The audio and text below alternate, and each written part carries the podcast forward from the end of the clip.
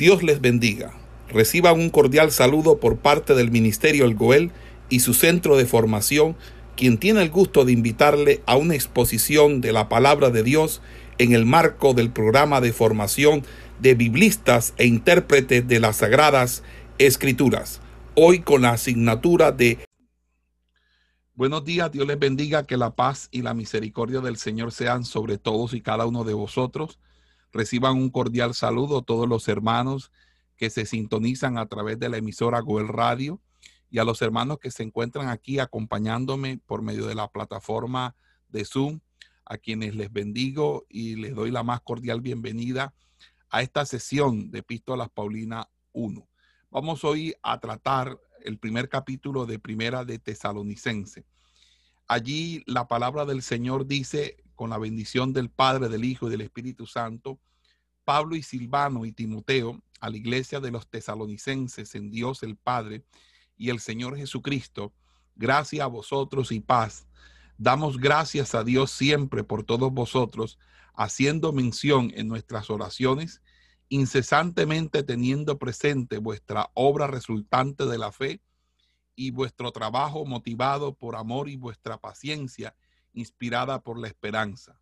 En nuestro Señor Jesucristo, en la presencia de nuestro Dios y Padre, sabiendo, hermanos amados por Dios, vuestra elección, por cuanto nuestro Evangelio no llegó a vosotros en palabra solamente, sino también en poder y en el Espíritu Santo y en plena seguridad, tal como bien sabéis qué clase de hombres llegamos a ser entre vosotros para vuestro bien.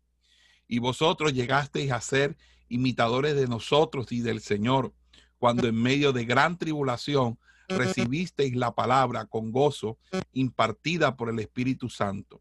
De modo que vinisteis a ser un ejemplo a todos los creyentes en Macedonia y Acaya. Pues desde vosotros la palabra del Señor ha resonado no solamente en Macedonia y Acaya, sino en todo lugar vuestra fe dirigida hacia Dios se ha divulgado de modo que no es necesario a nosotros decir cosa alguna, porque ellos mismos están informando acerca de nosotros, qué manera de entrada tuvimos entre vosotros y cómo os volvisteis a Dios de aquellos ídolos para servir a, a Dios el vivo y verdadero y esperar a su Hijo desde los cielos, a quien Él resucitó de entre los muertos, Jesús, que nos rescata de la ira que viene. Esta es una traducción libre eh, del texto griego al español y por ahí vamos a, a, iniciar. Padre que estás en los cielos, te doy gracias por esta enseñanza que vamos a impartir en esta hora. Te pido, Espíritu Santo, que seas tú mi guía, que seas tú el resorte, que seas tú, Señor, el medio, el canal, que seas tú, Señor, la verdadera causa, yo apenas el instrumento, para que tú, Dios amado, bendigas mi vida para que seas tú, Señor amado, a través de mi vida, bendecir la vida de los demás, Señor. En tus manos me estoy colocando, te pido, Dios mío, sabiduría, te pido, Dios mío, que obres de manera especial en la vida y en el corazón de mis hermanos. Te pido, Señor, que obres de manera que cada uno eh, de nosotros podamos eh, recibir un rema, una palabra en el nombre de Cristo Jesús. Amén y amén. Bueno, mis amados hermanos, eh, vamos a iniciar Primera de Tesalonicenses capítulo 1. Fíjense cómo inicia esta carta, esta epístola. Eh, hoy en día, cuando uno escribe una carta, eh, uno se dirige primero a la persona, que es el destinatario, le dice estimado amigo, estimado hermano, estimado pastor, bueno, etcétera. Y luego se despide atentamente David Ibáñez, por ejemplo.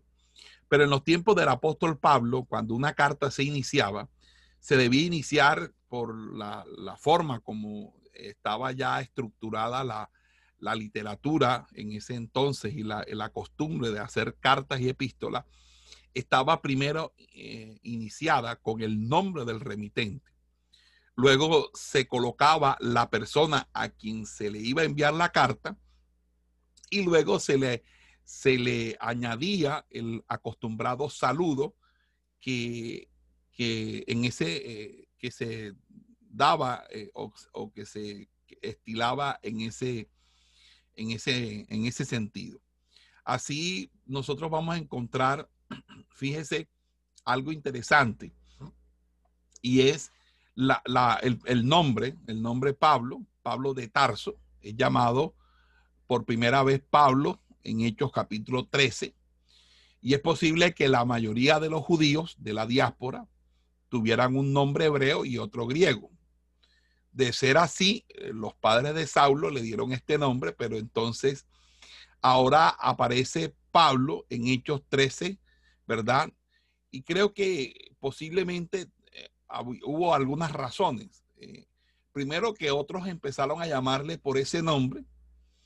Él empezó a referirse a sí mismo por el título de pequeño o el menor. Y el nombre griego, Paulos, de donde viene la palabra Pablo, significa pequeño. Existen varias teorías en torno al origen de este nombre griego.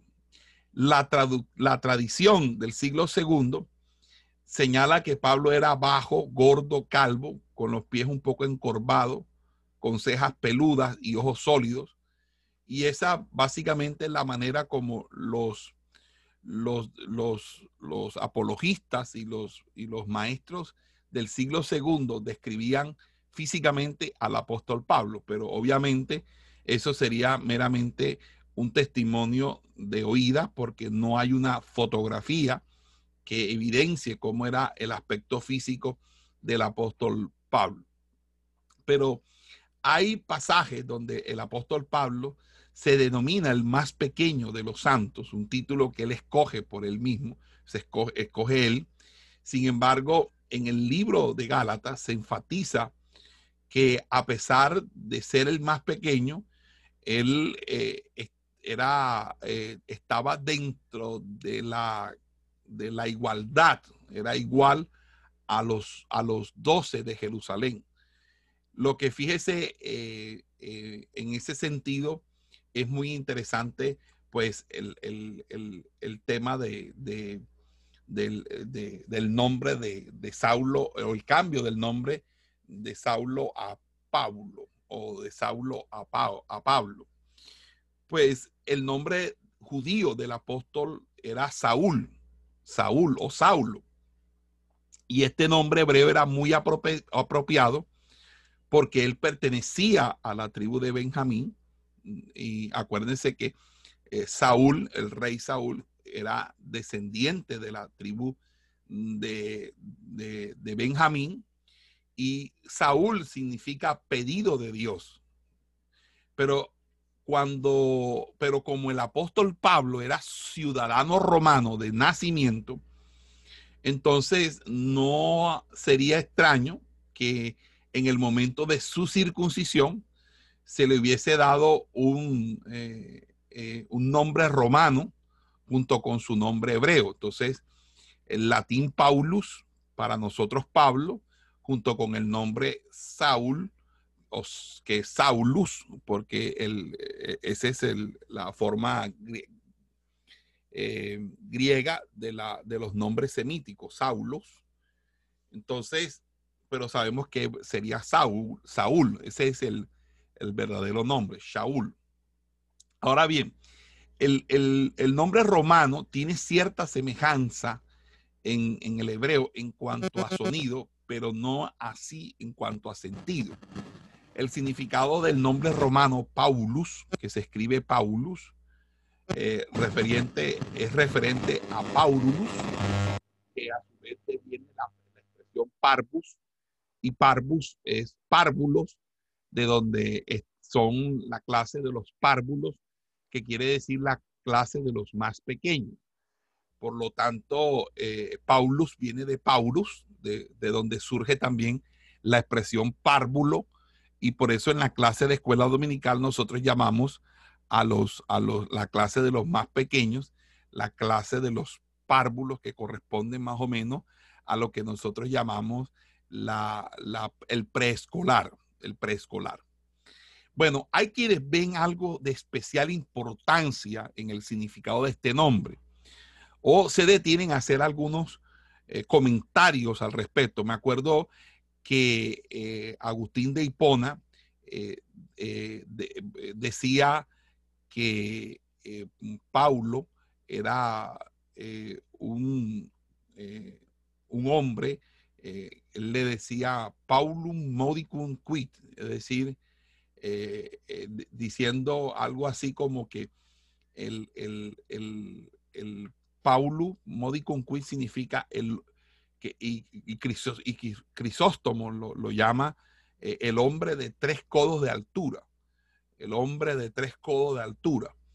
y, y, fíjense que hay un texto espurio llamado Los Hechos de Pablo y Tecla, eh, donde, eh, donde se hace el registro que les mencioné no hace, no hace mucho, de que Pablo era calvo, gordo, eh, piernas arqueadas, era de pequeña estatura, juntos, es decir, las cejas juntas, de nariz larga, bueno. Esos, eso realmente hace parte de la especulación, de la leyenda, de, lo que eh, se da extrabíblicamente. Lo que sí podemos decir es que él utilizó muy ágilmente eh, el su nombre, eh, que significa pequeño, para decir precisamente que él era el más pequeño. Pero fíjese que a pesar de decir que era el más pequeño, nunca manifestó que fuera que no fuera igual a los doce apóstoles. Eso es algo que vamos a revisar un poquito más cuando estemos hablando en, las, cuando él defiende su ministerio en algunas epístolas como en Segunda de Corintios, por ejemplo. Fíjense que junto a, al nombre de Pablo aparece Silvano y Timoteo, ¿verdad? Silvano es un nombre romano y eh, lo mismo que Timoteo. Silvano era, eh, eh, eran, era, era, era, según Lucas, era Silas. Sila es el nombre hebreo y Silvano, ese era su nombre griego. Y Pablo y Sila eran ciudadanos romanos, eran ciudadanos romanos. Y según Hechos capítulo 15, él fue considerado profeta y miembro respetable de la iglesia de Jerusalén, lo mismo que Bernabé. Y él fue quien reemplazó a Bernabé como acompañante de Pablo durante la segunda y, segunda y tercera jornada misionera, o el, segundo y tercer viaje misionero que tuvo el apóstol Pablo. Eh, en, fíjese que el Silvano significa eh, o era el nombre eh, que le daban los romanos al dios de las selvas. Eh, obviamente que el nombre como tal no implica relación alguna con el carácter o personalidad que tenía Silas. es únicamente un caso de transposición de sonido de lo que probablemente fue en su origen un nombre arameo, igual que el, el término eh, eh, Saúl, Saulus, que viene el nombre Silas y, el nombre latino Silvanus. Eh, en tanto, Lucas siempre usa el nombre Sila. Pablo es quien muy natural se refiere a la misma persona como Silvano, de la misma manera que asimismo se, se utiliza el término Pablo, es decir, utiliza en ambos casos nombres, los nombres romanos. Fíjense que cuando nosotros hacemos una comparación de los pasajes en la epístola de Pablo con los hechos, se ve que con toda probabilidad al mencionar Silas y Silvano se está refiriendo a la misma persona. Dice la escritura que Silas figura en forma preeminente en el desarrollo del, del, concilio de Jerusalén en Hechos 15.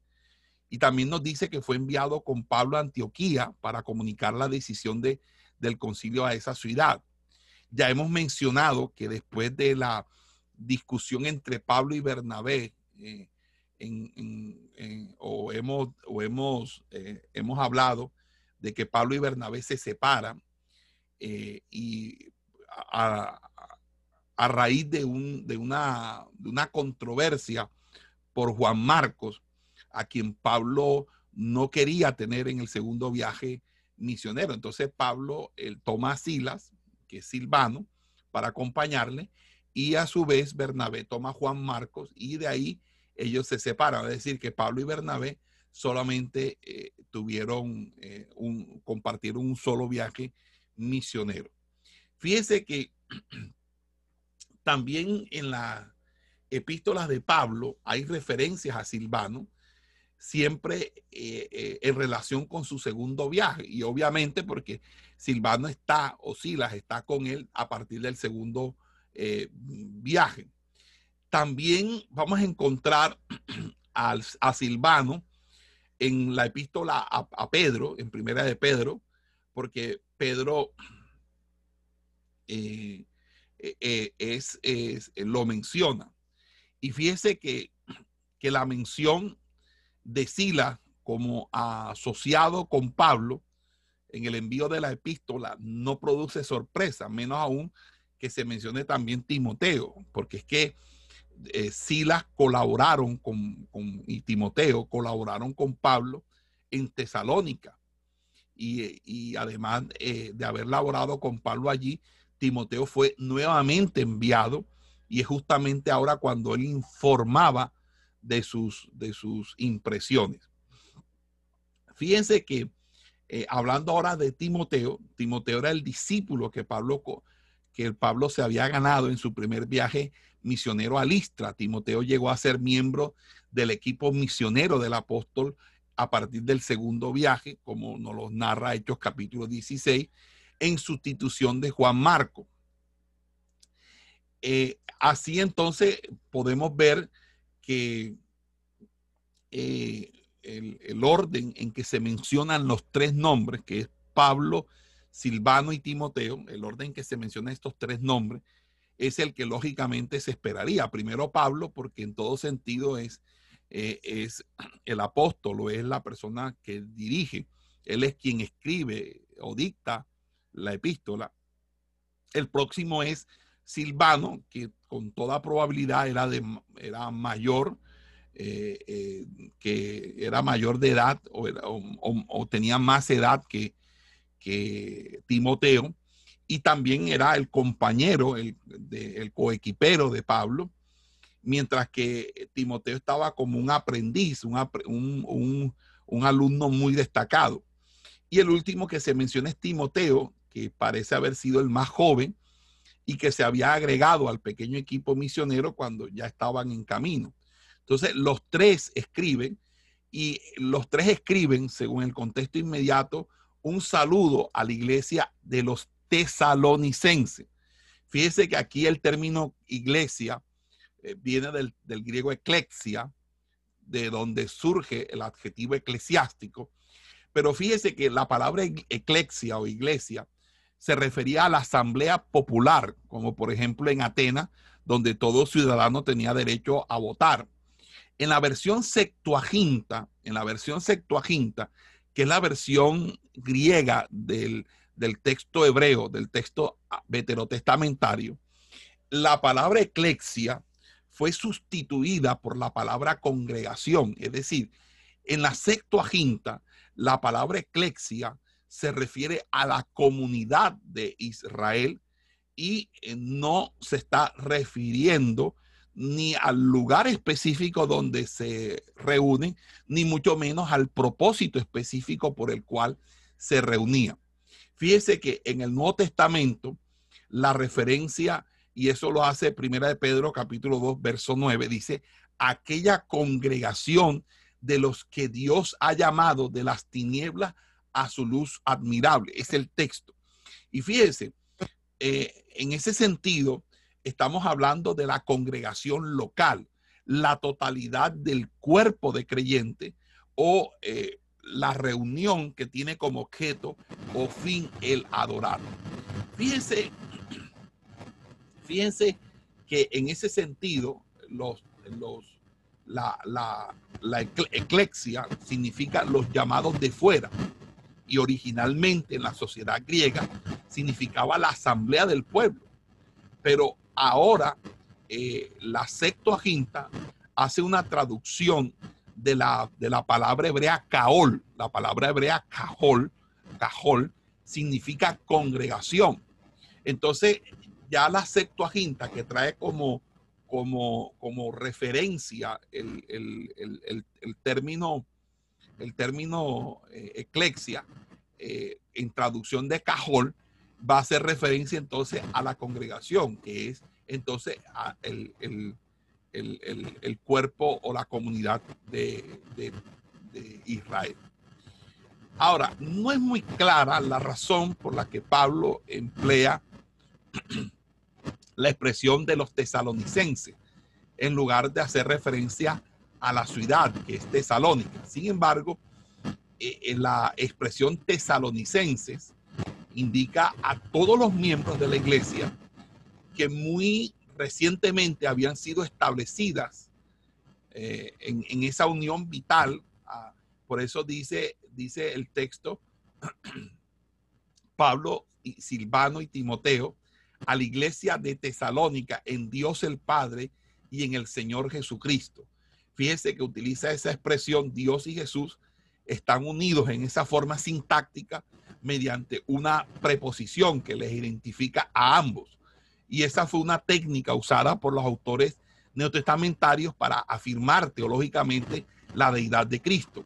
Fíjese que también la deidad de Cristo, eh, o para afianzar, afianzar o afirmar la deidad de Cristo, los eh, autores del Nuevo Testamento también atribuyen o le endilgan o le, o le, o le colocan ciertos atributos y títulos que solamente son utilizados en el Antiguo Testamento para Jehová y que ahora en el Nuevo Testamento son aplicados para Jesús también, como es el caso de Señor, ¿verdad? De Dios y Señor, que es, que es un tema que pude haber compartido, creo que en Misión Timoteo en, en estos días, acerca de la defensa de la, de la doctrina de la divinidad de Cristo. Fíjense que cuando nosotros eh, eh, observamos la, expresión en Dios el Padre, fíjense cómo utiliza esta, esta, esta palabra, es una palabra muy, muy, muy especial. Primeramente, porque es una palabra que nos retrotrae a la enseñanza o a uno de los elementos eh, didácticos más interesantes y transversales de, la predicación de Cristo en su ministerio terrenal. Y es precisamente el concepto de la paternidad, de la paternidad de Dios. ¿Por qué? Porque el Antiguo Testamento eh, introdujo esta metáfora íntima y familiar de Dios como Padre a partir de los profetas Oseas y el profeta Isaías. Eh, porque frecuentemente la nación de Israel era descrito como hijo. Así lo llamó Osea, así lo llamaron también Malaquía. También eh, entendemos que en Deuteronomio hubo cierta analogía de Dios como Padre en el capítulo primero y aún en el, último, en el capítulo 32 de ese mismo libro, nosotros vamos a encontrar que eh, a Israel se le denomina eh, se le denomina como hijos de Dios. ¿Ok? Y esta analogía se afirma también en el Salmo capítulo 103, cuando en el Salmo 68, cuando habla del Padre de los huérfanos. Pero era, eh, pero quien realmente sienta las bases de una, una enseñanza en ese sentido es el libro del profeta Isaías, porque el libro del profeta Isaías la metáfora de Israel como hijo y de Dios como padre se hace claramente evidente cuando asocia la, la, palabra redentor y la palabra padre. Y Jesús, como hablaba arameo, eh, va a utilizar el término padre con su significado griego, pater, pero, eh, pero eh, diciendo desde su lengua materna, abba, que abba significa padre o papito, o más bien papito o papi querido, y, expresa una, una intimación con el Padre, una intimación de Jesús con el Padre, que era algo que los, los líderes religiosos de su época no entendían y le generaba escosor, le, le, generaban cierta, cierto rechazo porque consideraban que con eso Jesús estaba igualando a, con Dios. Y es que era, ellos no entendían que Jesús era Dios, que Jesús es Dios. Y por esa razón, en, ese sentido, el término Padre fue utilizado eh, eh, por Jesús frecuentemente y constantemente. Y esa es una de las grandes revelaciones, porque mientras la religión eh, farisea, la religión saducea, esa tradición había hecho un distanciamiento de tal manera que era casi que imposible que la gente se acercara a Dios, Jesús nos los acerca diciéndole que Él es nuestro Padre, Él es nuestro Padre.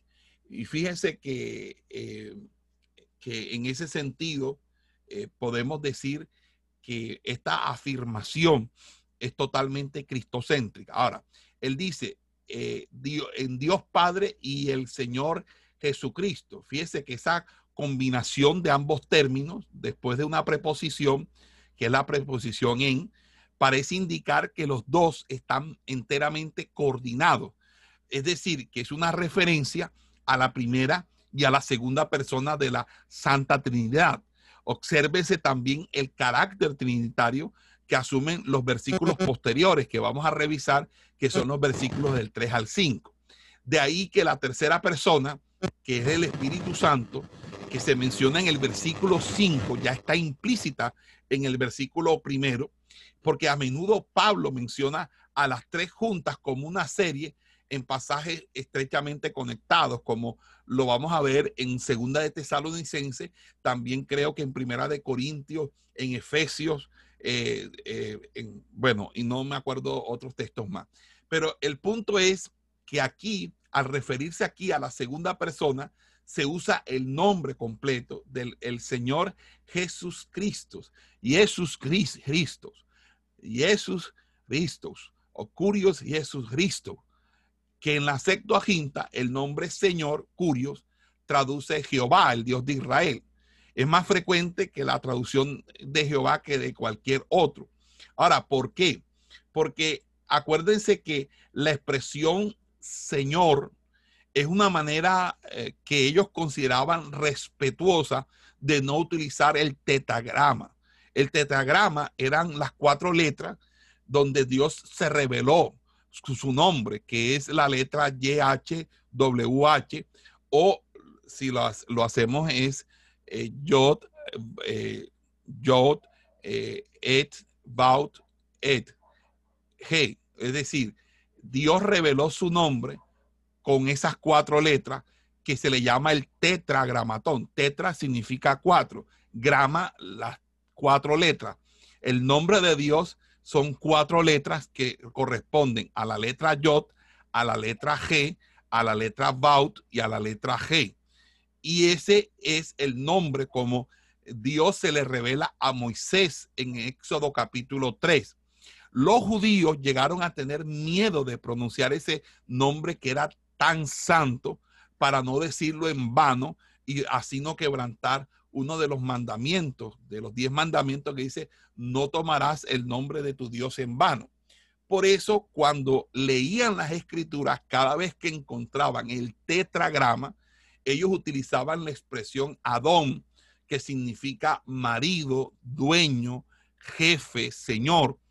Y esa es la fuente de para que la traducción inglesa, que es la King James Version, también utilizara un cambio del, nombre del tetragrama por el nombre Lord.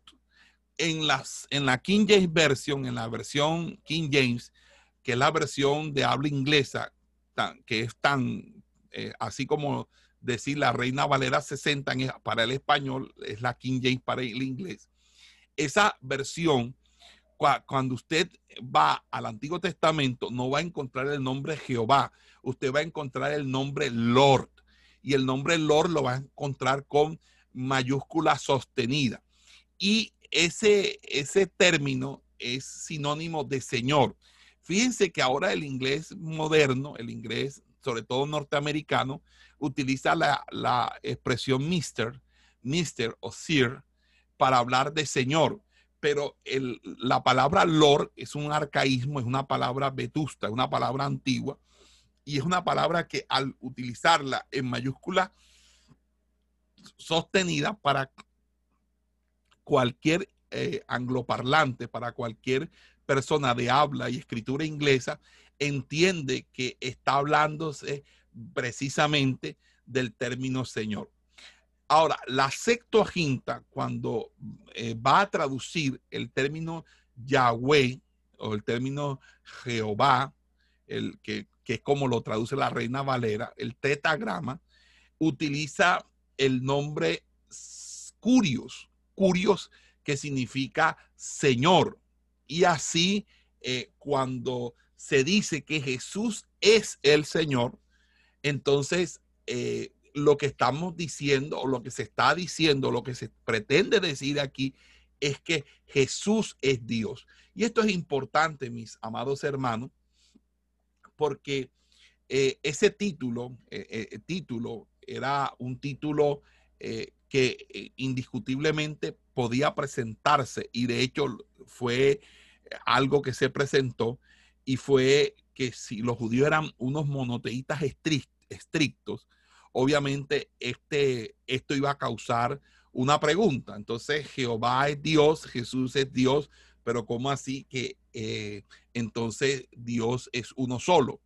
Y ahí es donde surge la necesidad de elaborar la doctrina de la Trinidad, que no es que, que, ah, sea una elaboración a posteriori, lo que sí es una elaboración a posteriori del canon es el término, pero ya en el Nuevo Testamento, sobre en particular, ya hay una evidencia de que el concepto de la Trinidad o el concepto eh, de la Trinidad, que no es más que dos cosas, la divinidad de Jesús en la coigualdad con el Padre, más el concepto de la persona del Espíritu Santo y su divinidad. Es decir, cuando el Nuevo Testamento sustenta que Jesús es Dios y que el Espíritu Santo es Dios, entonces es obvio que el, que la, el paso lógico a seguir es entonces eh, unificar o, o, relacionar esos, e, esa, revelación con el hecho de que Jehová es uno solo, Jehová tu Dios uno es. Entonces es allí donde surge todo el, toda la discusión acerca de la eh, de la, del concepto de la Trinidad.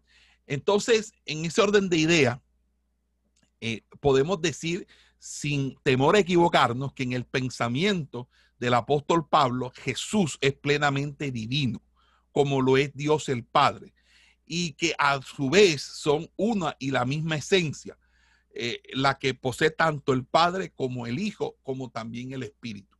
Pero para Pablo, Jesús es nuestro Señor, por varias razones. Porque es la segunda persona de la Santa Trinidad, como lo va a afirmar en, en Primera de Corintios, en Filipenses, por ejemplo. Porque él fue exaltado a lo sumo como verdadero objeto de adoración. Hebreos dice que aún los ángeles le adoran. Y él dice, él nos hizo en Colosense, nos compró con su propia sangre en Colosense. De ahí que nosotros le pertenezcamos en cuerpo, alma, vida, muerte y para toda la eternidad. Y que le debamos fidelidad absoluta. Esa es la descripción de Jesús como Señor. No se, no se deriva esto del mundo pagano, ni, tampoco de las congregaciones eh, cristiana de ciudades tales como Antioquía, Tarso y Damasco. No, no, no. Pablo dice que la recibió de los primeros discípulos, la iglesia primitiva, esa iglesia de Jerusalén de lengua aramea, y también los, los creyentes ahora de habla griega usaban ya este título al referirse a Jesús. Utilizaban Maranata, que significa nuestro Señor viene, o simplemente ven Señor, como lo demuestra varias, varias eh, varios acápites o varias partes de Juan y del libro de Hechos de los Apóstoles. En ese sentido, eh, podemos decir que la iglesia de Jerusalén, que era una iglesia bilingüe, una iglesia de habla aramea y de habla griega, ellos tenían claro eh, este concepto de curios con el concepto de Dios. Ahora, al título Señor, Pablo le añade el nombre Jesús. Jesús o Jesús en griego, nuestra palabra Jesús es realmente latina, pero proviene a su vez esa palabra latina del nombre griego Jesús, que se le asemeja notablemente. Pero, eh, la, pero fíjense que esta palabra Jesús es la forma más, la forma helenizada de la palabra Jeshua en hebreo más reciente, es decir, que es la contracción de la palabra Josué, lo cual quiere decir que la palabra Jesús, la palabra Jesús proviene, o Jesús, como lo, proviene el, el, griego del neotestamentario, está más allegada al término Josué, como también el término María está más, más, más adecuado al término Miriam. Es decir, que María es realmente Miriam y que Jesús realmente es, es Josué. Porque Josué significa Dios salva. Eh, eh, y que eh, es una forma de, de mirar a Jesús como Salvador. Eso no significa, obviamente, que ahora no tengamos que llamarle a Jesús Jesús, no, eso significa que podríamos nosotros entender también cómo eh, a través de los idiomas todavía el concepto permanece, porque Jesús es Dios. Y cuando uno habla a Jesús o dice Yeshua o dice eh, Jehoshua, como quiera, eh, es, es, por así decirlo, eh, no importa si lo dices en, en, árabe, no importa si lo dices en, inglés, Jesus, en inglés sería Jesus, no importa si lo dices en, hebreo antiguo, no importa si lo dices en latín, creo que Dios sabe ah, cuando alguien lo llama, sabe quién lo está llamando y, sabe también que lo están llamando eh, creo que en eso, no podemos dudar de la inteligencia de Dios al discernir a quién se están refiriendo cuando lo llaman a él. eso lo quiero decir porque muchas veces hay, hay como una especie de enseñanzas que quieren como eh, dañar la fe, la fe sana de los, de los hermanos, diciendo, no, no llame a Jesús, Jesús, él no se llama así, se llama Yeshua, que era el, cuentecito de los, de los, de los, de los eh, mesiánicos. Los mesiánicos entonces querían que uno no llamara a la gente con los nombres latinos, los nombres españoles, eh, sino con los nombres arameos. Pero es que nosotros no hablamos ni arameo ni hebreo, ni aún, y la mayoría de los que se acercaban a decir eso, en mi caso particularmente, eran personas que ni sabían hebreo. A mí me, me, chocaba eso cuando me encontraba un mesiánico y, y, y eso fue una moda en los 90 y me encontraba, me encontré con varios mesiánicos que no sabían hebreo y entonces decían Yeshua y decía Yeshua Hamashiach.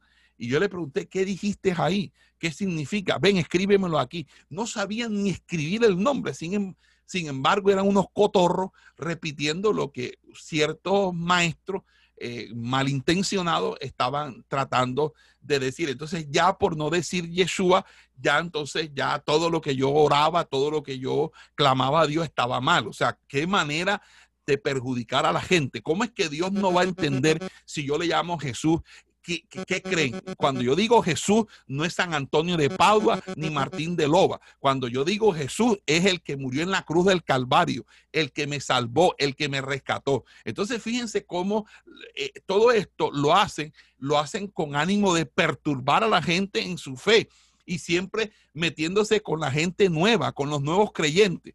Ah, ¿por, ¿por, qué cuando lo encontraban a uno, por qué se quedaban callados? No le decían eh, a nada a uno. Inclusive yo dejé de enseñarle hebreo a uno que tenía esa tendencia, y no, ya aquí no te quiero más en mi clase de hebreo, porque tú lo que vas a hacer es perjudicar a la gente. Tú vas con tu maleficio a perjudicar a la gente. Y eso es así, amados hermanos. Nosotros por conocimiento no podemos estorbar la fe de los más débiles, no podemos ser piedra de tropiezo. Nosotros estamos para restaurar, para levantar, para edificar, sobre todo a las personas débiles en la fe. Entonces, si una persona me dice eh, Jesús, entonces no, no, no, es que ese no es el nombre. Usted tiene que hablar el nombre original en hebreo. Olvídese de ese cuento. No sea tan payaso y tan ridículo de eh, hacer esas afirmaciones tan tontas y, primero estudie, estudie hebreo, estudie cuando usted escriba, lea y hable en hebreo, entonces ah, puede tener con toda autoridad decir lo que usted quiera decir y a pesar de ello no nunca tendrá autoridad para maltratar la fe de los recién de los recién convertidos, de los nuevos creyentes y de los débiles en la fe. Amén. Gloria sea al Señor. Espero que los hermanos compartan también ese criterio que estoy exponiendo en esta hora. Ahora bien, esa interpretación me, me, lleva a, que Mateo, fíjense ustedes, Mateo 1.21 eh, dice, y llamará su nombre Jesús, porque él salvará a su pueblo de sus pecados. Y, y, Mateo 11 también dice, nadie conoce al Hijo excepto el Padre, y nadie conoce al Padre excepto el Hijo, y cualquiera quien el Hijo elija para revelárselo. Entonces dice, venid a mí todos los que eh, eh, os afanéis si estáis eh, cargados y cansados y yo os haré descansar. O sea, fíjense que cuando usted lee cuidadosamente esos pasajes, por ejemplo, yo soy el camino, la verdad y la vida. Hay siete veces la expresión yo soy en, el Evangelio de Juan y esa expresión yo soy es una, expresión que se puede abrogar única y exclusiva, se puede, la puede asumir única y exclusivamente eh, el mismo Dios, es decir, Dios mismo. Entonces, aquí lo que nosotros nos damos cuenta, mis amados hermanos, es que eh, lo, que lo que también dice, ah, hecho, hecho dice, porque no hay ninguno otro, ¿verdad? no hay otro nombre dado en el cielo o debajo del cielo, en la tierra, por el cual nosotros podamos ser salvos. Entonces, fíjense, ese es el nombre. Entonces, el, ahora, el título Señor y eh, ubicado al nombre personal de Jesús, ahora se le añade otro, que es Cristo. Porque la expresión Jesucristo, usted la ve, eh, usted la coloca junta. O sea, hay una especie de, de complexión de esa palabra en el español. Pero en el griego están separadas. Está Jesús y está Cristo. Cristo y Jesús están completamente separadas, porque Jesús es una palabra, Cristo es otra palabra. Entonces, ¿qué sucede? Que en el español esas dos palabras se unen para, para formar la palabra Jesucristo, que es una palabra que prácticamente ah, se popularizó y es la palabra que, con la que más eh, se, se denomina o se llama eh, a la segunda persona de la Trinidad. Y fíjese, este término, Cristo, es el nombre equivalente en griego a la palabra hebrea Mesías. Claro está entonces que para Pablo, aquel que aquí se indica era el cumplimiento de la profecía, no alguien que todavía se estaba esperando, sino que era el que se el que estaba ordenado y calificado para salvar al pueblo y que evidentemente eh, se dio gloria sea al Señor, eh, así como eh, bien lo eh, relata las Sagradas Escrituras. Entonces, ahí vemos entonces que el nombre significa Jehová salva, es equivalente al nombre Josué del Antiguo Testamento, es derivado de la palabra hebrea salvación, que es Joshea, y que de una manera u otra es añadido al nombre del Dios de pacto, Jehová. Eh, Cristo es la traducción para el término hebreo el ungido, que es Mashiach, se refiere al, empoderamiento, equipamiento que el Espíritu Santo hace para que pueda cumplir la tarea que eh, eh, la tarea de Yahweh, la tarea de Jehová, ¿verdad? Y el término hebreo se usa para designar al especial y el prometido, el Mesías que había de venir y que ya llegó, porque ya cuando Pablo escribe eso, ya el Mesías había, obviamente, el Mesías estaba entonces allí. Entonces allí eh, nosotros podemos decir entonces que al fusionar estos tres apelativos, es una, una es una, en una, en una ah, designación gloriosa, el Señor Jesucristo, Pablo está indicando que aquel así nombrado junto con Dios el Padre, es capaz de ser y realmente la fuente de las bendiciones que va a contener la salutación que ahora se pronuncia, que es gracia a vosotros y paz. Fíjense, utiliza dos términos ahí interesantes. El término jarein, jarein, que, que, que es un término de saludo que era el término secular, pero que ahora Pablo ya no lo usa. Es decir, Pablo le da un toque, una distinción a, la forma de estructurar sus cartas, de las epístolas, que ya no utiliza el, saludo secular, el saludo que la mayoría de las cartas en la época de él utilizaba, que es harén, sino que utiliza un concepto, un nombre una, una inflexión de esa, expresión y es la palabra jariz. Y ese, ese es particularmente un concepto o una palabra que va a derivar o que va a ser destinataria de un concepto teológico importantísimo como es el concepto de la gracia que lastimosamente no vamos a, explicar porque es muy, sería algo muy extenso, pero que cuando estemos hablando de Romanos, pues yo creo que, o Gálatas, yo creo que sí vamos a poder hacer una exposición completa de ese término. Entonces, fíjense cómo allí, eh, en ese sentido, eh, eh, allí ah, utiliza ese término, la gracia. Y fíjense que siempre la gracia siempre va delante de la paz.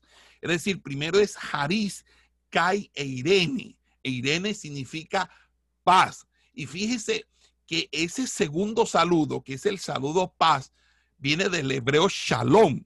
Y el, hebreo shalom es, es, es la palabra que comúnmente se utilizaba, que era shalom. O sea, la forma de eh, Shalom Adonai era eh, Señor te dé la paz.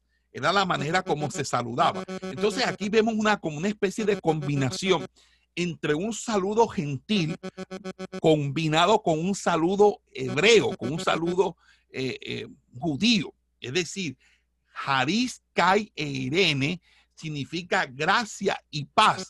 Y esa frase, esa frase, gracia y paz, es una combinación de los saludos tradicionales del griego y del hebreo. Fíjense que la, la versión King James Version, la, versión inglesa, añade eh, una, una típica frase paulina de Dios nuestro Padre y del Señor Jesucristo, que vamos a encontrar también en segunda de Tesalonicenses 1.1, después de la palabra paz.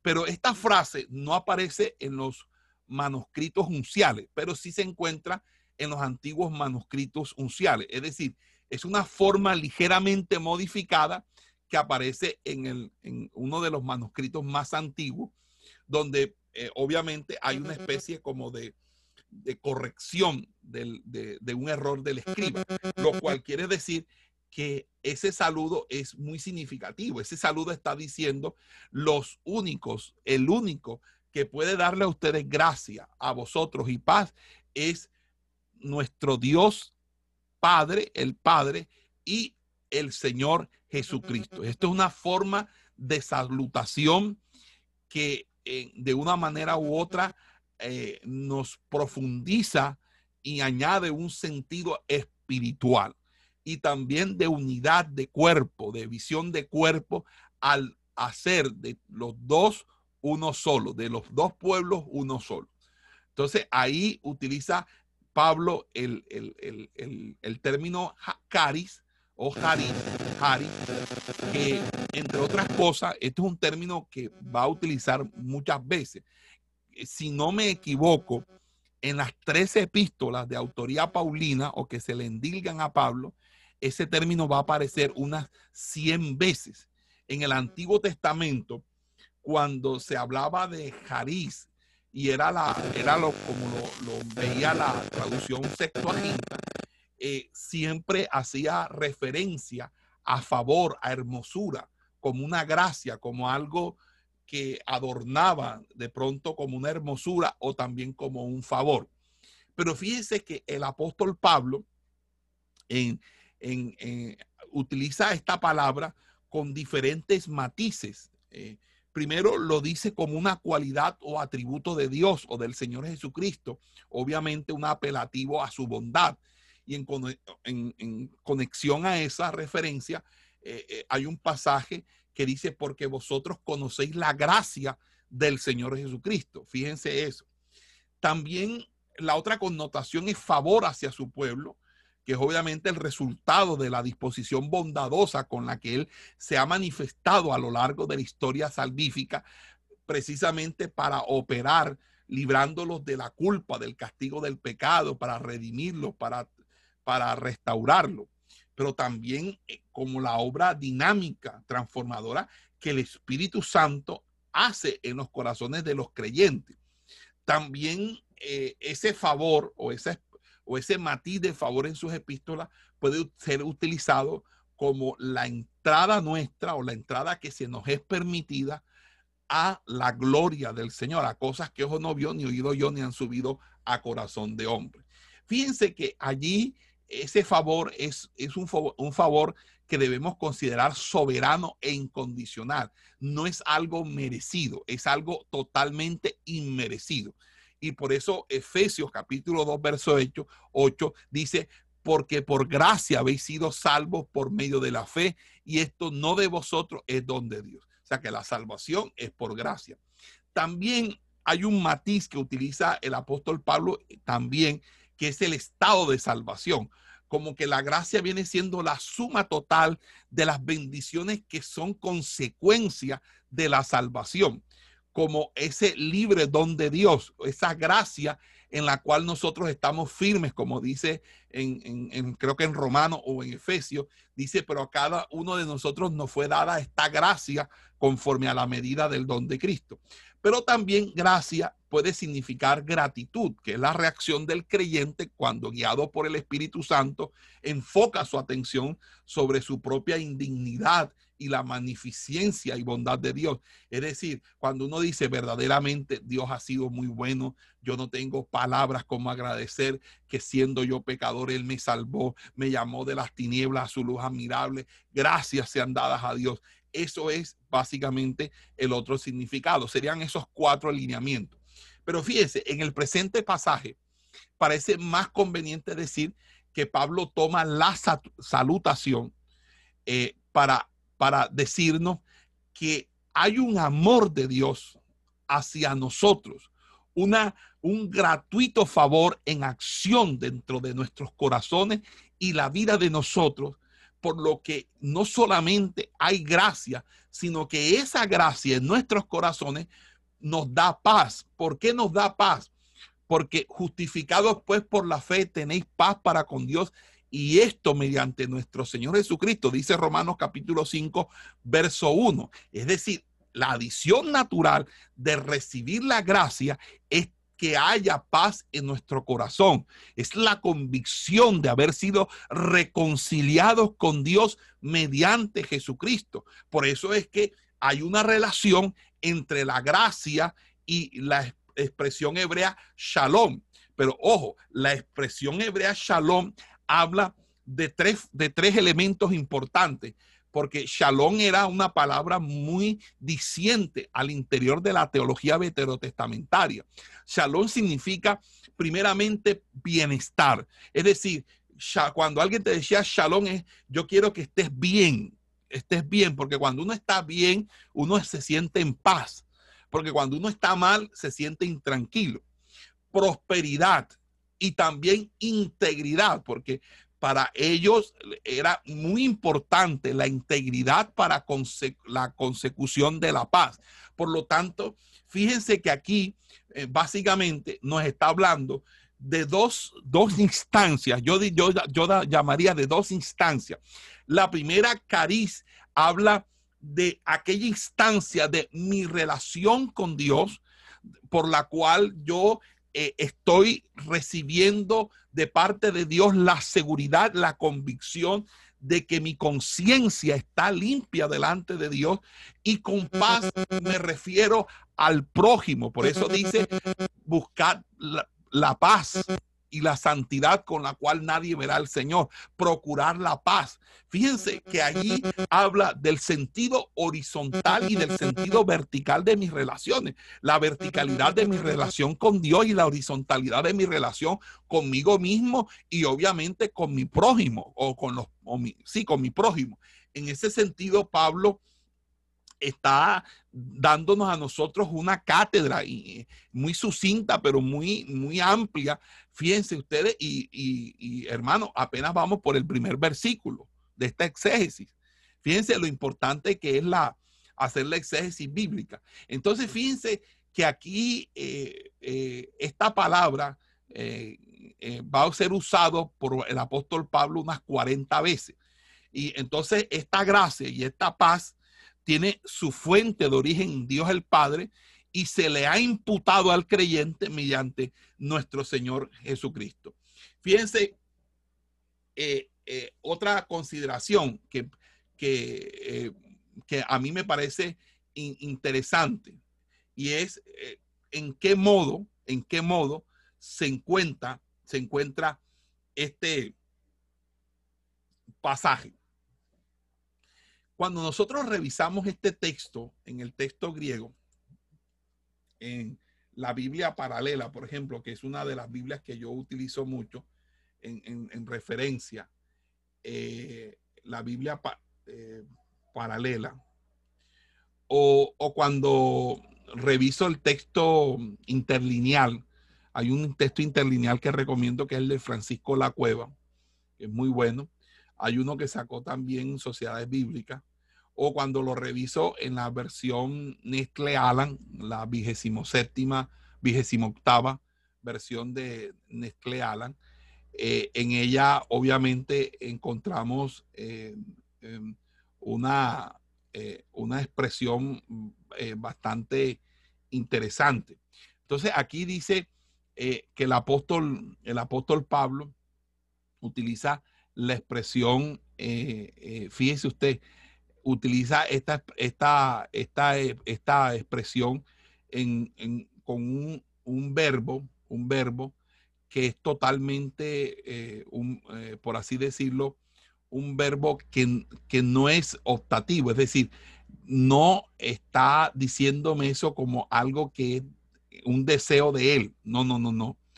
Allí lo que vamos a encontrar en, por ejemplo, la, la palabra Haris está en el nominativo femenino singular y eh, la palabra eh, este, em, em, que es la palabra que, dice Kai está en un pronombre posesivo.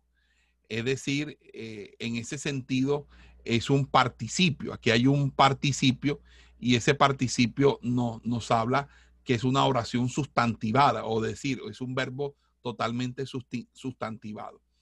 Eh, fíjese que allí básicamente lo que vamos a encontrar en, esta salutación eh, eh, es que allí en ningún momento el, el apóstol Pablo utiliza un verbo, no utiliza verbo, sino que todo lo que lo que el apóstol eh, eh, ah, dice eh, es que siempre que va a hacer salutaciones, es decir, el apóstol Pablo nunca hace uso de verbos en sus salutaciones.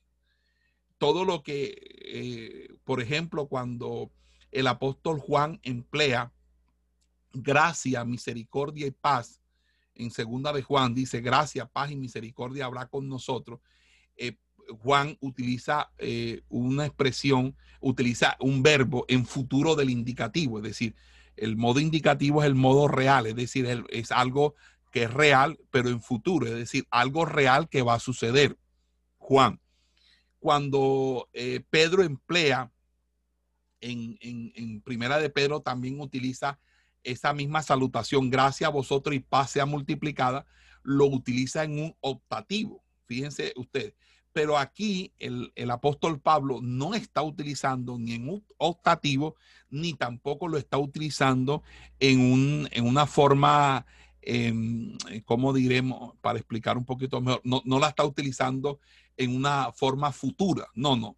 Él no está diciendo absolutamente, no está temporalizando, es decir, no le está dando un tiempo a ello, lo cual quiere decir que esa salutación eh, desde el punto de vista eh, eh, de un análisis estructural, de un análisis semiótico, me está diciendo que el apóstol Pablo está diciendo que esa salutación es para todo tiempo, en todo momento.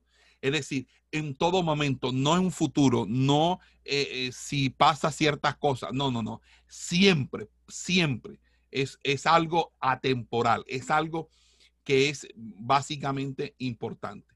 Entonces, cuando uno compara las estructuras de, por ejemplo, de cómo saluta, saluta Juan o cómo saluta Pedro o la teología juánica y petrina, nosotros nos damos cuenta que ellos sí utilizan unos verbos. El Juan utiliza futuro el indicativo, pero Pedro utiliza optativo, lo cual me lleva a, decir que cuando el apóstol Pablo está desarrollando esto, eh, fíjese que no lo hace con esa misma similitud. Eh, en, ese sentido, eh, en, Pablo está mostrándonos a nosotros una atemporalidad de esa bendición. Em, bueno, en, ese sentido, podríamos mirar otros, otros textos que pero no quiero como enredarlos con estos términos, estas cuestiones gramaticales, porque, bueno, eh, lo importante aquí es que eh, la salutación siempre era, era dada en estos términos porque el apóstol Pablo a menudo seguía esta, esta salutación con, con, con, indicando a las personas a quienes las cartas se destinaban porque eran recordadas en oraciones, eh, en oraciones. Y, entonces fíjense que dice, que dice, damos gracias a Dios siempre por todos vosotros. Es lo que dice el, texto, ¿verdad? Damos a Dios, damos gracias a Dios por todos vosotros.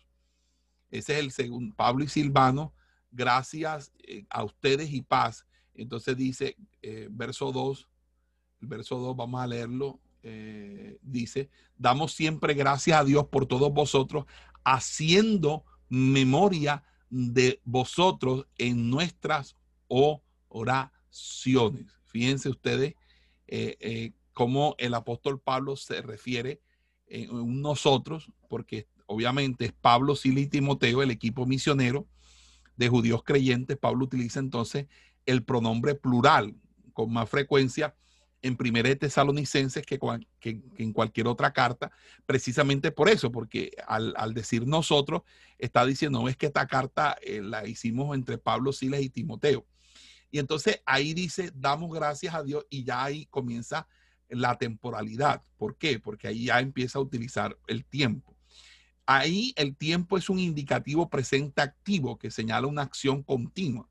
Es decir, que el espíritu de acción de gracia que va a caracterizar toda la carta, está diciendo que hay una relación progresiva, es decir, ya ustedes vienen con una gracia, una bendición, ya nosotros venimos agradeciendo de antemano, porque de antemano sabemos todo lo que ustedes han representado para nuestro ministerio y cómo ustedes han sufrido tribulaciones. Eh, en el contexto de la carta uno puede entender por qué utiliza Pablo un indicativo presente activo que señala obviamente una acción continua. Es decir, Pablo viene dando gracias desde hace rato eh, y fíjense, nosotros no tenemos eh, una, una forma,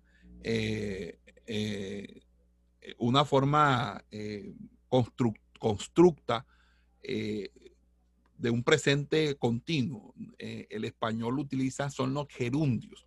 Entonces, por ejemplo, en inglés eh, sí se utiliza el presente continuo que se llama present continuum, eh, continuum present, eh, que es un presente que se forma con el verbo to be, agregado a las formas ing finales de los verbos. pero acá en, en español nosotros utilizamos los gerundios. Y los gerundios sería, por ejemplo, por ejemplo, una cosa es decir en el presente, yo estudio, y otra cosa es decir, yo estoy estudiando.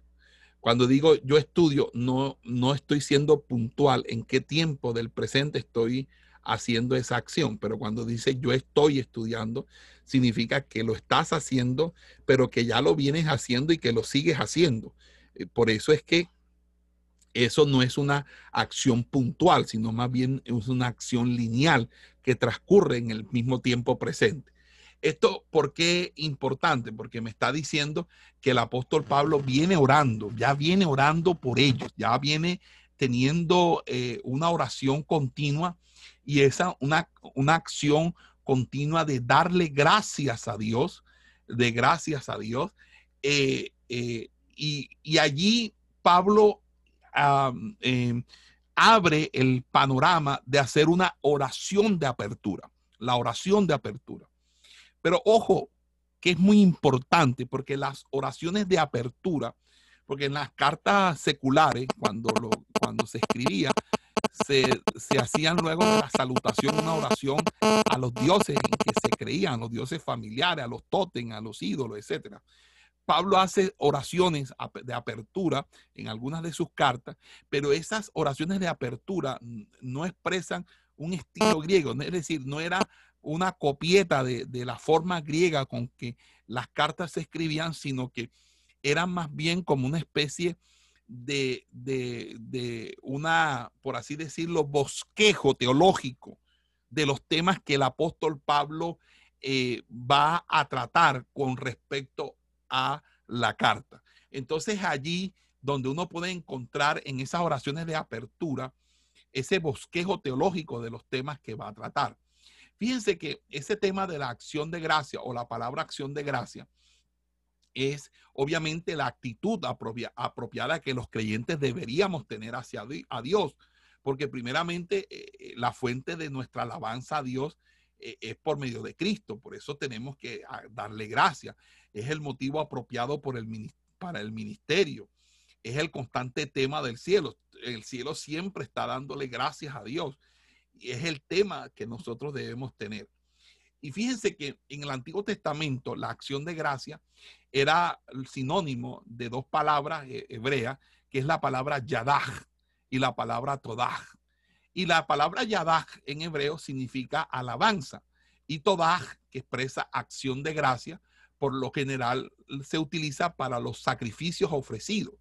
Fíjense que que David dice la escritura que él nombró a ciertos levitas para adorar y agradecer a Dios. Y, eso también lo hizo Salomón, lo hizo Ezequías, lo hizo Enemías, Nemías, perdón.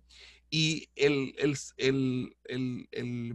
el, conjunto del Salterio, es decir, de la Salmodia, el libro de los Salmos, es una colección de teilín tefilín, de alabanzas y acciones de gracia donde se hace acciones de gracia a Dios por su fidelidad, eh, se hace gracia cuando se va al templo, gracias a los sacrificios, que se acompañan los sacrificios, acción de gracia por las acciones de Jehová cuando nos libera de los enemigos, de la muerte, de la enfermedad, de cuando vence a los malos, cuando nos perdona, etcétera, etcétera. Pero fíjense que en el Nuevo Testamento la principal palabra para gracia y acción de gracia es la forma eucaristeo, que vamos a encontrar en, los, en, Pablo, Eucaristeo, Eucaristo, Eucaristía eh, y la palabra Jariz. Y fíjense que todas estas palabras, de una manera u otra, nos hablan o apelan a la gracia y a la acción de gracia propia de ella. Por ejemplo, nosotros vamos a ver que Jesús agradeció por la comida agradeció por la oración contestada. Cuando digo gracias, Señor, porque sé que tú me oyes en la resurrección de Lázaro, acuérdense. También cuando comía daba acción de gracia. Eh, otros ejemplos de acción de gracia, eh, eh, bueno, lo vamos a encontrar en, por, sanidad, por paz, por liberación. Bueno, en el Nuevo Testamento vamos a encontrar muchas, muchos ejemplos de acción de gracia. Pero la acción de gracia es nuestra primordial respuesta a Dios después de ser salvo. No solamente se es una expresión o una afirmación verbal, sino debe ser una, una manera de vivir. Nosotros debemos vivir bajo esa acción de gracia, en pocas palabras, agradecido. Por eso la Biblia dice, no seáis ingratos. Fíjense que esa, esa oración ingrata eh, eh, eh, es bastante diciente porque es una, es, una, es una manera de decir que nuestra vida tiene que ser una continua, una, un continuo agradecimiento a Dios por la salvación y por todas sus bendiciones. Y fíjese que esa acción de gracia debe darse en toda situación, no importando eh, eh, cuál sea la situación, si estamos en pobreza, en escasez, si estamos en abundancia, siempre la meta de una vida madura bajo el cuidado de Dios es dar gracias a Dios en toda situación. Y obviamente eh, es un tema muy importante. Entonces dice, damos gracias. Y cuando dice damos gracias, dice, damos gracias haciendo mención de ustedes, porque, porque dice, él, está hablando de que en sus oraciones dice, damos siempre gracias a Dios por todos vosotros, haciendo memoria de vosotros. Fíjense que allí hay un cambio del sistema temporal, ya no está en un presente continuo, que sería un, un, presente, eh, lo que nosotros habíamos llamado el, el, el, el presente eh, indicativo, ya no, es, ya no es un presente indicativo, o eh, presente indicativo activo, un PIA, presente indicativo activo, sino que aquí ahora se convierte en un presente, eh, perdón, en un participio medio presente. Sigue estando el tiempo en presente, pero ahora ahí es un participio. ¿Por qué? Porque ahí lo que quiere indicar es el propósito y la decisión de Pablo de continuar orando.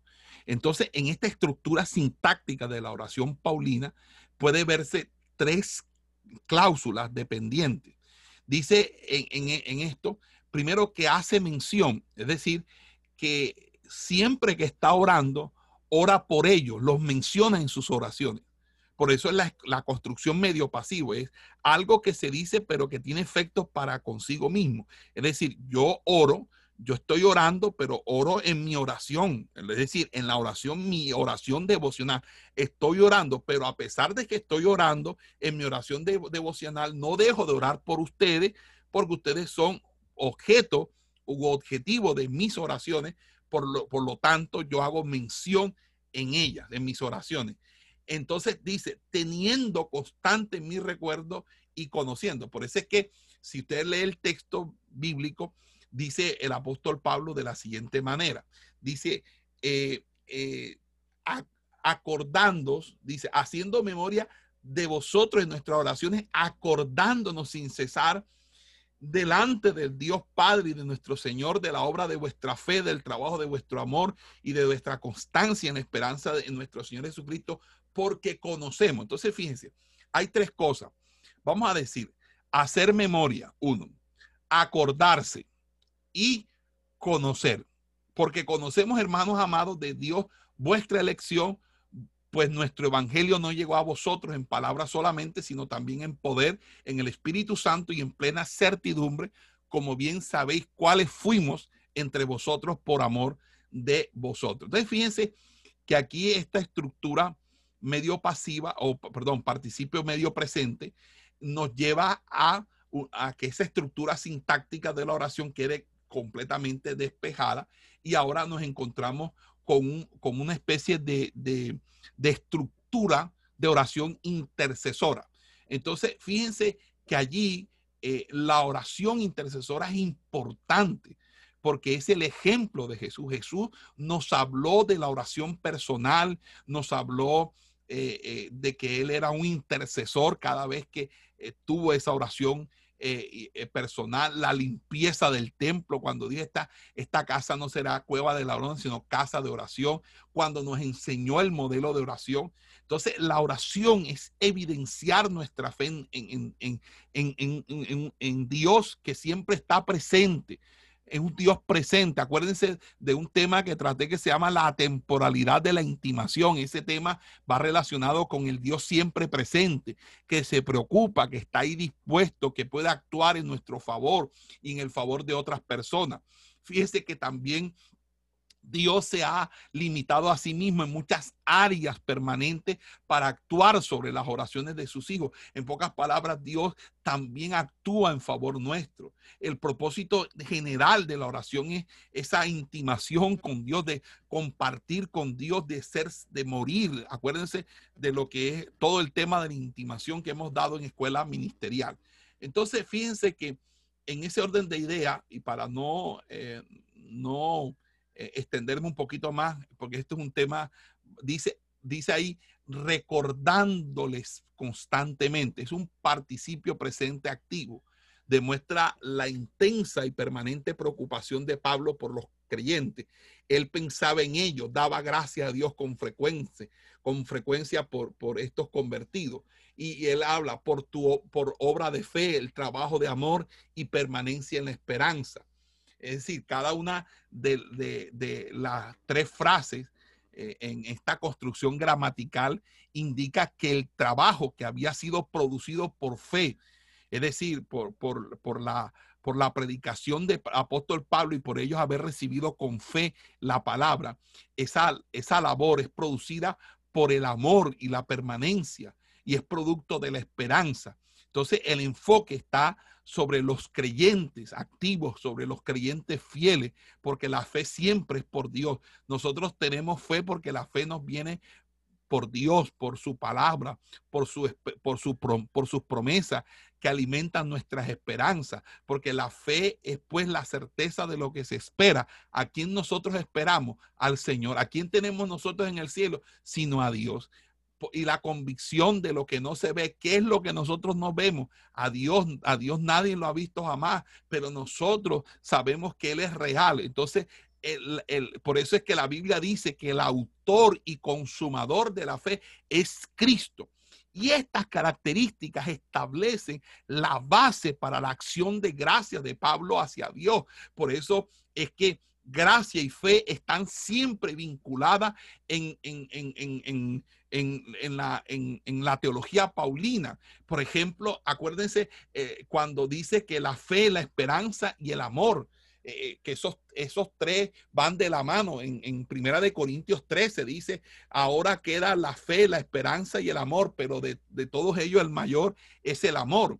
Fíjese, y, y en ese sentido, hay algo interesante y es que cuando uno disecciona, es decir, cuando uno hace el análisis estructural, que lo que estamos haciendo, un análisis semiótico, un análisis estructuralista, un análisis eh, sincrónico, ese es un método sincrónico de exégesis, eh, la palabra labor, es decir, la labor está haciendo referencia o obra, está refiriendo a un cristianismo activo es decir, no a una pasividad, porque hay mucha gente pasiva en la iglesia que no hace nada, que todo quiere que se lo den, que todo quiere que se lo regalen, que todo quiere obtenerlo por su bonita cara. No, estamos hablando de, un, de, de personas activas que estaban obrando, que estaban haciendo el trabajo, que estaban haciendo las cosas, estaban perseverando, pero movían sus manos, movían sus manos para hacer la obra de Dios, salían a evangelizar, salían a discipular. Hay gente, hermano, que no sale a evangelizar, que no sale a discipular.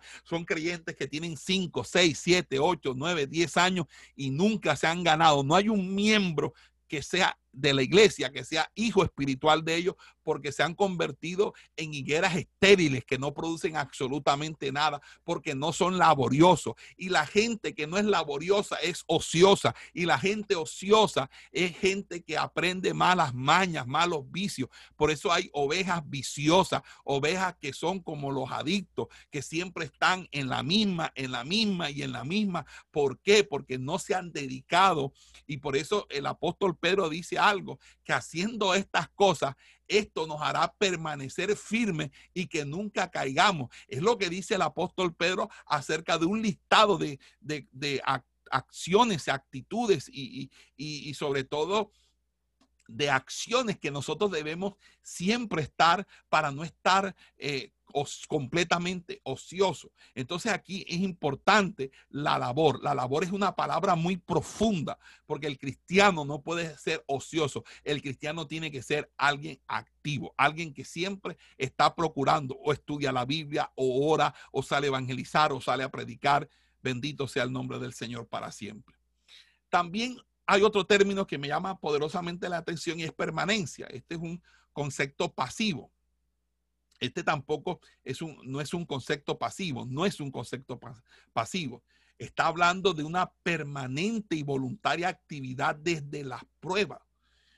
Es decir, que a pesar de las vicisitudes, a pesar de las pruebas, se sigue permaneciendo haciendo la labor. Mira, hermano, ha venido el coronavirus, ha venido la pandemia, ha venido la, la, la, cuarentena, ha venido las restricciones, ha venido que las iglesias no se pueden reunir y nosotros seguimos predicando el Señor.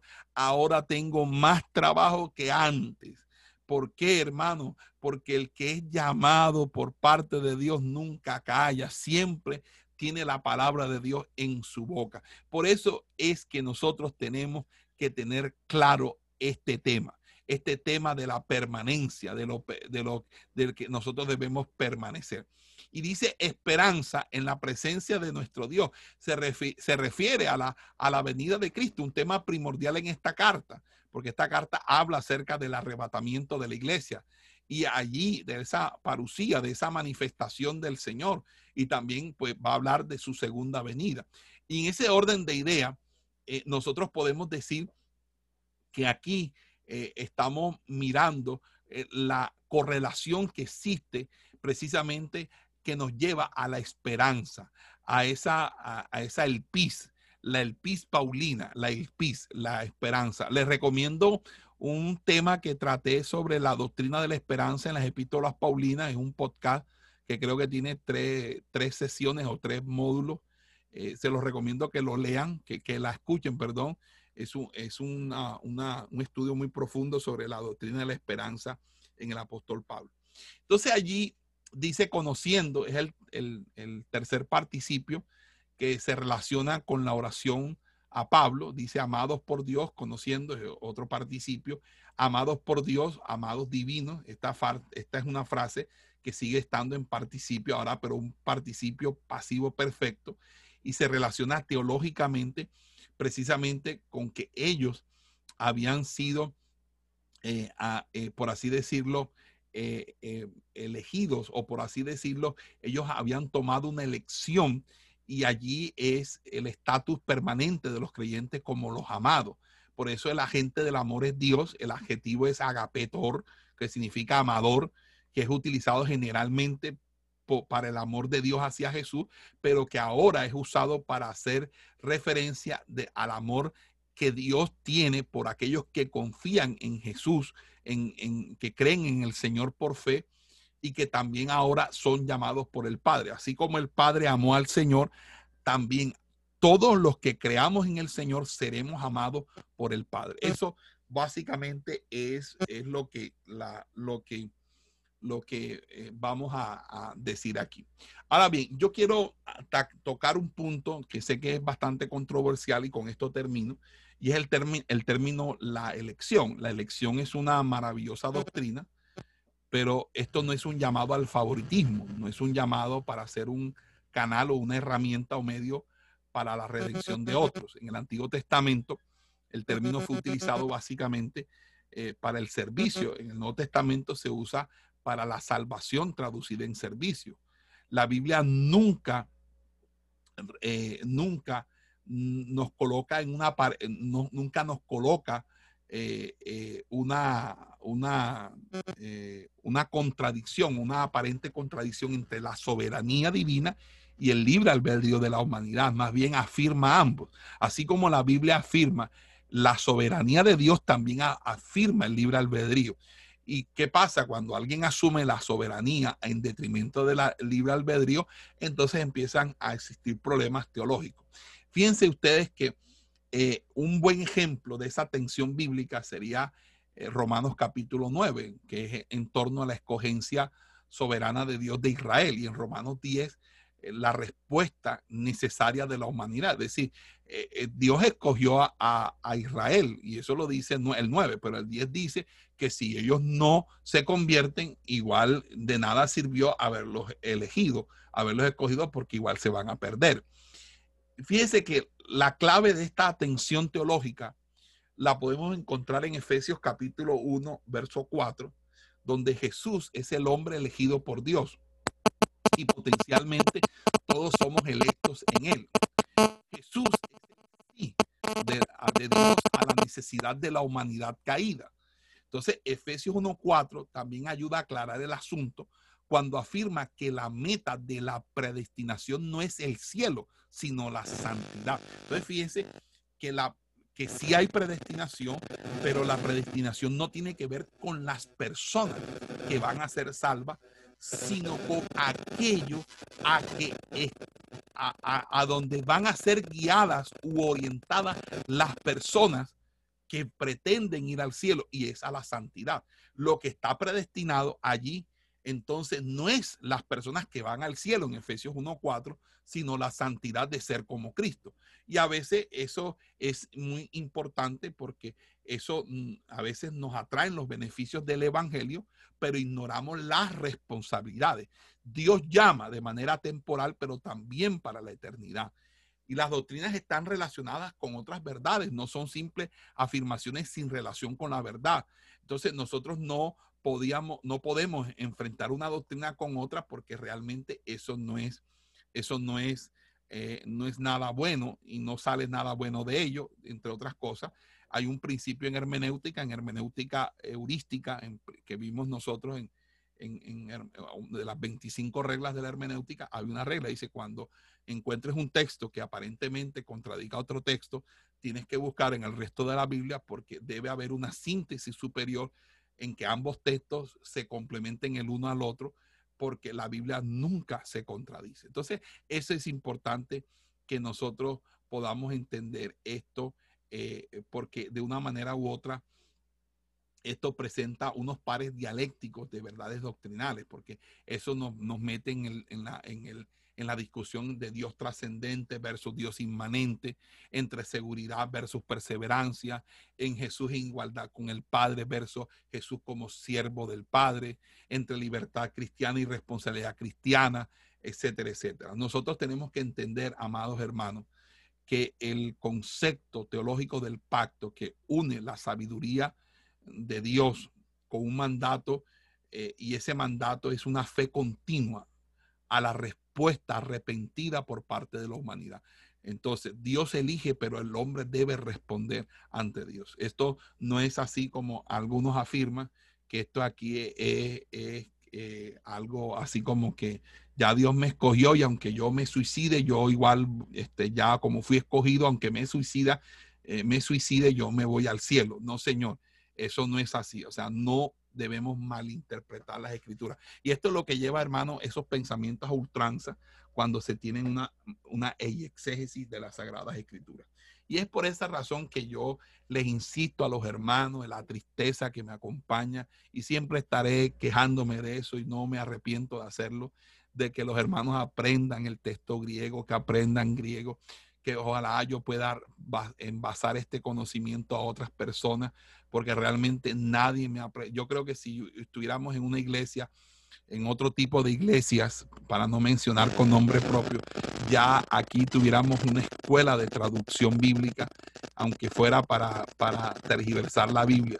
Eso es algo tremendo, hermano. Importante la Biblia porque así es que nosotros entendemos la palabra del Señor. Bueno, mis hermanos, creo que hoy he estado bastante animoso con, con la clase. Espero que Dios me los bendiga grandemente. Gloria sea al Señor. Le damos gracias a Dios por esta enseñanza. Esperamos que este estudio haya sido de bendición para su vida y ministerio. A Dios sea la gloria. Este es el Ministerio El Goel, vidas transformadas para cumplir el propósito de Dios.